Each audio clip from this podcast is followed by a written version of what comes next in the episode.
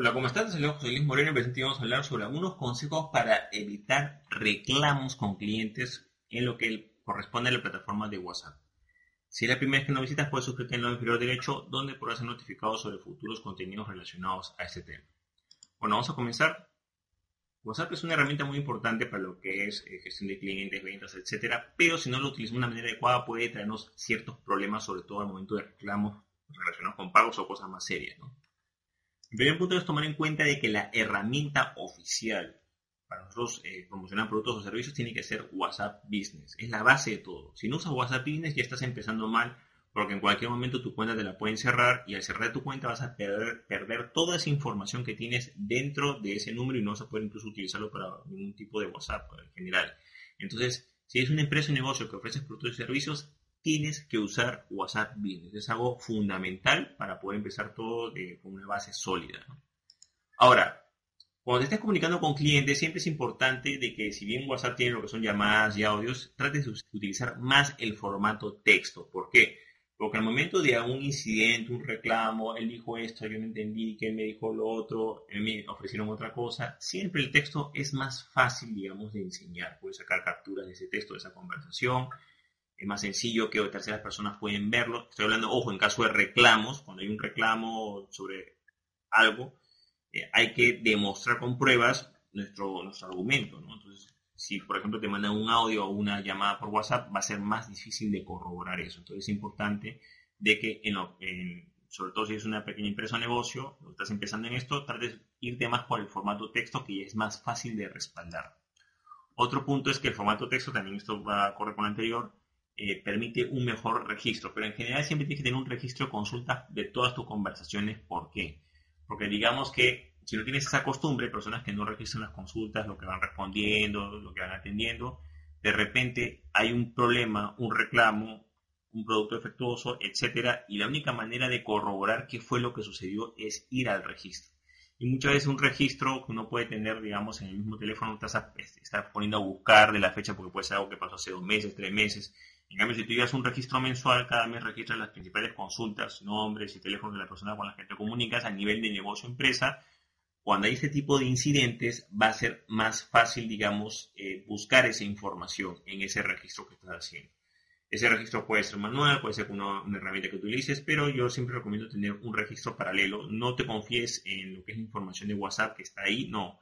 Tienes que siempre tener un, sistema de registro en paralelo o, o adicional para poder registrar esas conversaciones que tienes, ¿no? las comunicaciones que hay con el cliente. Ah, ok, con este cliente tal día nos comunicamos, se hizo esta pregunta, si se le respondió, porque al momento de un problema siempre se va a echar en cara o recurrir a lo que pasó antes. No, ustedes me dijeron eso, ustedes no me dijeron esto, ustedes no me dijeron que estas características tenían el producto, ustedes no hablaron sobre el envío, entonces hay reclamos y sobre todo si piden devoluciones la única, lo único que te va a respaldar son esas conversaciones en WhatsApp y si no tienes un registro va a ser muy difícil que accedas a las mismas.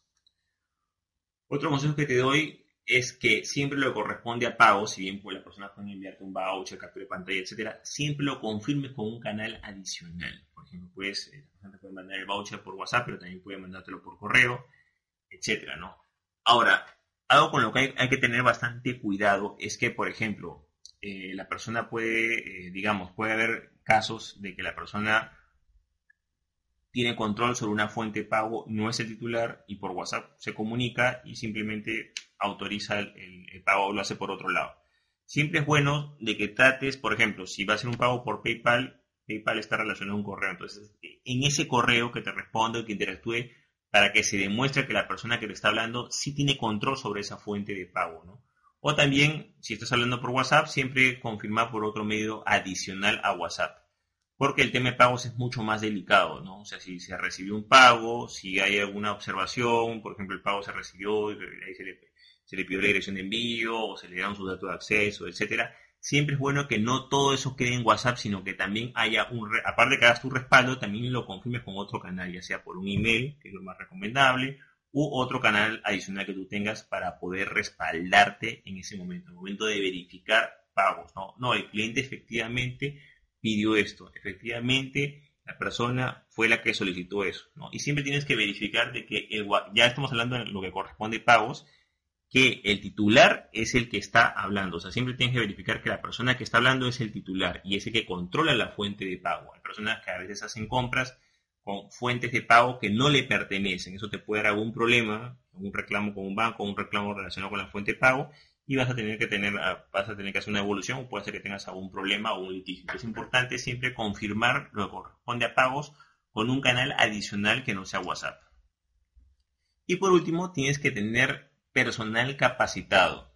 Puedes tener una buena herramienta que es WhatsApp, pero si la persona no sabe comunicarse, hay personas, por ejemplo, que responden consultas por WhatsApp y pierden mucho tiempo, o no saben cerrar muy bien las ventas, o digamos, eh, no establecen horarios de atención, o, digamos que se le, se le, va el canal de las manos, eh, no van a poder ser muy efectivos. Entonces es importante de que tengas personal capacitado y con experiencia en este canal específico. No es lo mismo comunicarse o hacer ventas por WhatsApp eh, con un cliente por este canal o a, tener que hacerlo por email o hacerlo por una llamada por teléfono o hacerlo por Facebook o otro canal. Entonces es importante de que el personal esté capacitado y con experiencia específicamente en WhatsApp. Y ten en cuenta que siempre tienes que usar WhatsApp Business, porque si el personal, y seguir sus normas, ¿no? Porque si el personal está capacitado y digamos que no conoce mucho las normas o no sigue las normas de WhatsApp Business, van a sancionar tu cuenta. Entonces el personal tiene que saber responder, saber comunicarse y saber cuáles son las normas de la plataforma para que no te cierren ese canal de WhatsApp Business.